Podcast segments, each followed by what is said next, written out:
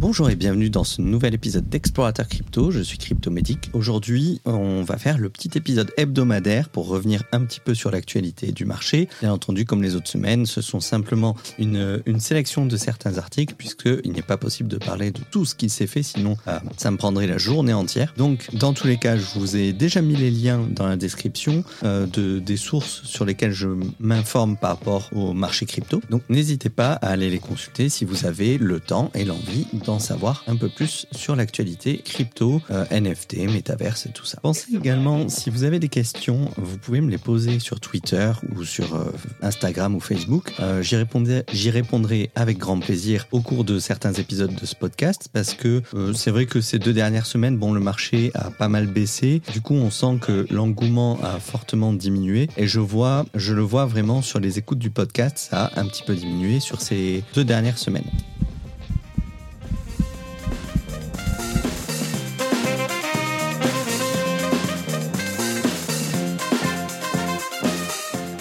Exploratrice, explorateur, bonjour.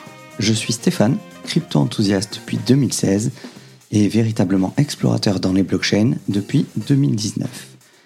La blockchain est un univers à part entière et vous entendrez même très bientôt parler de métaverses qui seront des univers virtuels basés sur différentes technologies blockchain. De par ce gigantisme, j'ai décidé de partager avec vous chaque parcelle de la blockchain et des crypto-monnaies que je découvre. En écoutant ce podcast, vous faites désormais partie de la famille des explorateurs crypto.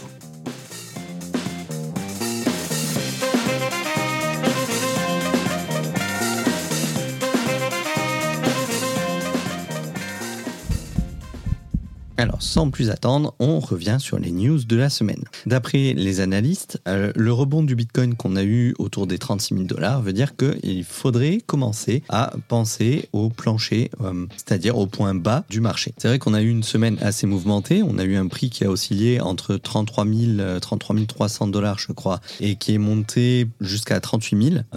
et on est redescendu après autour de 36, 37 000. Quand j'ai regardé ce matin le cours la dernière fois, on était aux alentours autour de 37 000 dollars. Et d'après certains analystes, en fait, ces performances, euh, qui sont quand même euh, assez médiocres, on peut le dire, seraient dues à des facteurs macroéconomiques, euh, notamment les prévisions selon lesquelles la Réserve fédérale américaine pourra procéder à plusieurs hausses des taux d'intérêt en 2022 pour essayer de maîtriser un minimum l'inflation. Et donc, on a une partie des analystes qui disent que les actions que la Fed va mettre en place va mettre fin au marché haussier actuel, pas seulement le marché crypto, hein, le marché, euh, le marché boursier, voilà, la finance euh, globale au niveau mondial. Et d'autres personnes euh, qui essaient de regarder un petit peu plus loin, et notamment c'est le cas de John Bollinger, qui a été le créateur des bandes de Bollinger. c'est un, indice de trading, j'en ai déjà parlé sur mon épisode concernant le trading.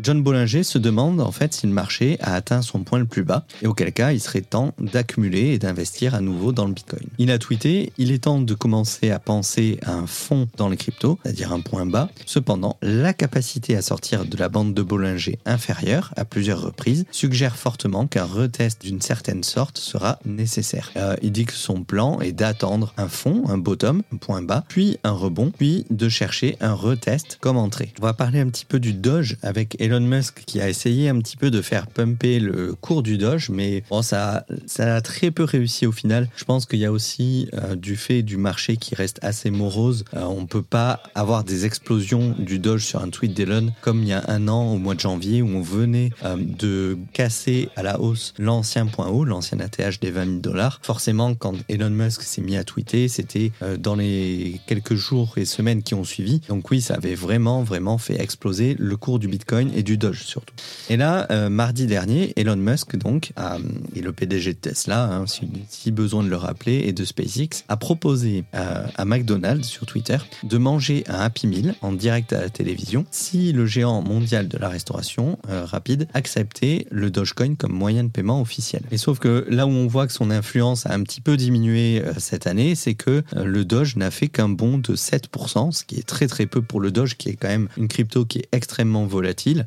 donc il était monté à 0,14, 0,145 dollars après son tweet et il était retombé assez vite, pas loin du, du niveau auquel il était auparavant. Et du coup, environ 10 heures après son tweet, McDo A répondu en déclarant seulement si Tesla accepte le Grimace Coin en référence à un faux coin euh, qui représentait Grimace. Et Grimace, en fait, c'était l'ancienne mascotte euh, mauve et un petit peu euh, touffue, toute, toute velue de McDonald's Land qui avait été introduite dans les années 70. Alors là, je parle d'un truc que les moins de 20 ans ne peuvent pas connaître, mais si comme moi vous avez connu McDo il y a 30 ans de ça, on avait des petits, petits jouets, des mascottes de McDo, il y avait pas mal de petits personnages. Voilà pour l'anecdote. La fondation Ethereum a révélé qu'elle avait supprimé toutes les références à ETH1 et ETH2 cette semaine pour appeler la blockchain originale la euh, execution layer, c'est-à-dire la couche d'exécution, et euh, la chaîne de preuve d'enjeu, le proof of stake, le, consensus layer, c'est-à-dire la couche de consensus. Et il y aura également des mises à jour de caractéristiques individuelles du réseau, comme notamment la beacon chain, les shard chain et de merge. Et désormais, ce qu'on appellera Ethereum dans la nouvelle terminologie, ce sera la combinaison des deux couches, c'est-à-dire la couche d'exécution et la couche de consensus, qu'on appellera donc désormais Ethereum. En fait, la fondation explique que euh, un des problèmes majeurs de la marque ETH2, c'est qu'elle crée un modèle mental brisé pour les nouveaux utilisateurs d'Ethereum. C'est-à-dire qu'ils pensent intuitivement que ETH1 vient en premier et ETH2 vient après. Ou alors que ETH1 cesse d'exister une fois que ETH2 existe. Et en fait, ils disent que ni l'un ni l'autre n'est vrai. Et en supprimant la terminologie ETH2, ils vont éviter à tous les futurs utilisateurs euh, de naviguer dans un modèle mental un petit peu déroutant. Ils veulent que le changement de marque euh, puisse contribuer à la prévention des escroqueries, à l'inclusivité et à la clarté du jalonnement. Polygon Studio a débauché Ryan Wyatt, qui était le responsable des jeux sur YouTube, euh, et donc qui a démissionné pour rejoindre la société Polygon Studio. Ryan va donc devenir le PDG de Polygon Studio pour pouvoir se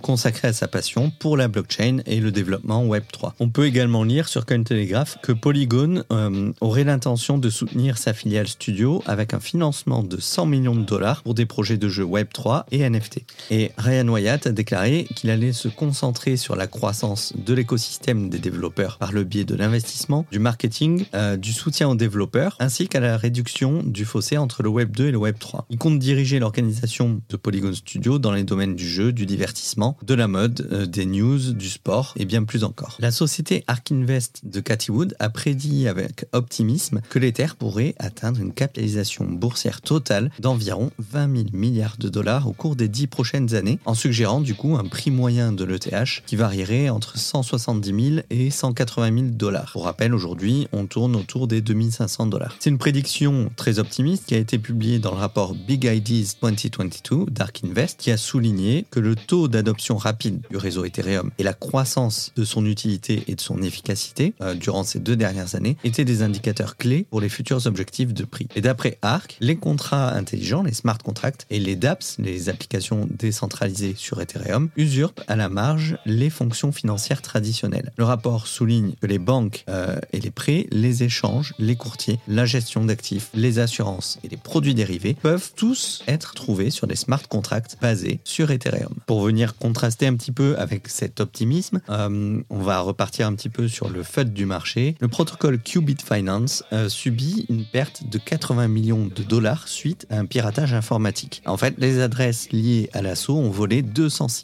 809 jetons Bitcoin, pardon, Binance Coin du protocole QBridge de Qubit. Selon la société d'analyse de blockchain PeckShield, le protocole a été piraté pour créer une énorme quantité de XETH. C'est un Ethereum qui a été encapsulé donc pour pouvoir être utilisé sur une autre blockchain. Euh, donc pour utiliser cette quantité de XETH en garantie. Et ensuite, cette garantie-là, ils ont euh, l'ont utilisée pour drainer toute la quantité de BNB qui était stockée sur QBridge. L'équipe a publié un communiqué pour informer les clients qui surveillent toujours le pirate et, et surtout les actifs impactés. Comme je vous expliquais déjà auparavant, quand, euh, quand vous avez une transaction sur une blockchain, vous pouvez suivre l'évolution de cette transaction et vous pouvez voir toutes les transactions passées sur un portefeuille. Donc en fait, quand vous vous faites voler des crypto-monnaies, vous, vous ne savez pas forcément qui l'a fait. Par contre, vous pouvez surveiller les mouvements de ce portefeuille et c'est comme ça que des enquêteurs peuvent remonter parce que si jamais il y a un mouvement qui est fait sur un portefeuille dont on connaît l'identité du propriétaire, à ce moment-là, on peut effectivement remonter le, vol. Donc le poste explique que l'équipe a contacté l'attaquant pour offrir la récompense maximale telle que déterminée par leur programme de prime. Il y a peut-être un espoir de récupérer une grande partie des fonds parce que euh,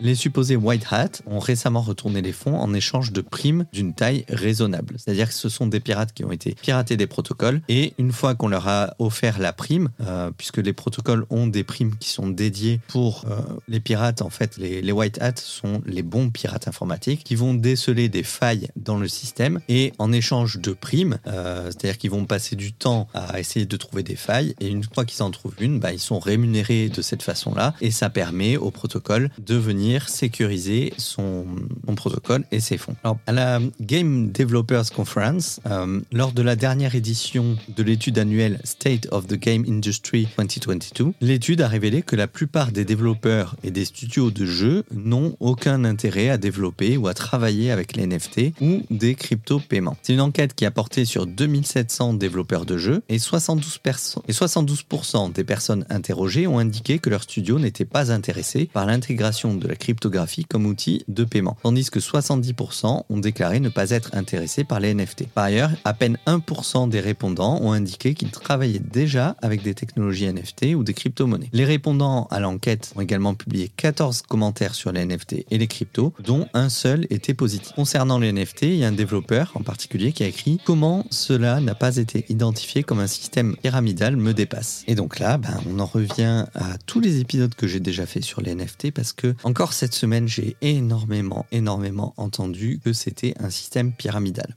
Voilà, mais tout ça, tout ce qui concerne les NFT, j'ai énormément de choses à dire. J'ai déjà enregistré, en fait, euh, là je vous réenregistre un message que je vais mettre à la fin de cet épisode de, l'Opium's Digest parce que j'ai beaucoup de choses à dire. J'ai enregistré euh, facilement 20-30 minutes d'émissions supplémentaires pour vous reparler un petit peu des NFT. Donc je vais en faire un autre épisode à part où ce sera juste du, blabla. J'ai pas, euh, pas de l'analyse, c'est simplement quelque chose que j'ai un petit peu déblatéré dans le micro. On va dire c'est une réflexion personnelle sur le sujet, mais je pense que ça peut être, euh, ça peut intéresser certains d'entre vous, donc euh, je, le mettrai en ligne, puis vous me direz si ça vous a plu ou pas, si vous voulez qu'on en parle plus ou pas. Voilà, on va arrêter l'épisode ici pour aujourd'hui. Je vous souhaite une excellente fin de journée. N'oubliez pas de vous abonner sur les réseaux sociaux, underscore cryptomédic underscore. Underscore, c'est le petit tiré euh, vers le bas, ceux qui ne sont pas familiers avec le terme. Et comme d'habitude, vous avez tous les liens en description qui peuvent être utiles. Que ce soit pour chercher un petit peu des informations de votre côté ou pour euh, créer des portefeuilles, pour créer des comptes sur Binance avec euh, des avantages pour vous ou pour faire du DCA avec l'application Stackinsat. Voilà, j'ai mis quelques liens dont la plupart sont des liens affiliés puisque ça aide aussi le podcast à vivre, je vous le cache pas. Il y a également une formation en anglais qui est la formation de Moralis Academy.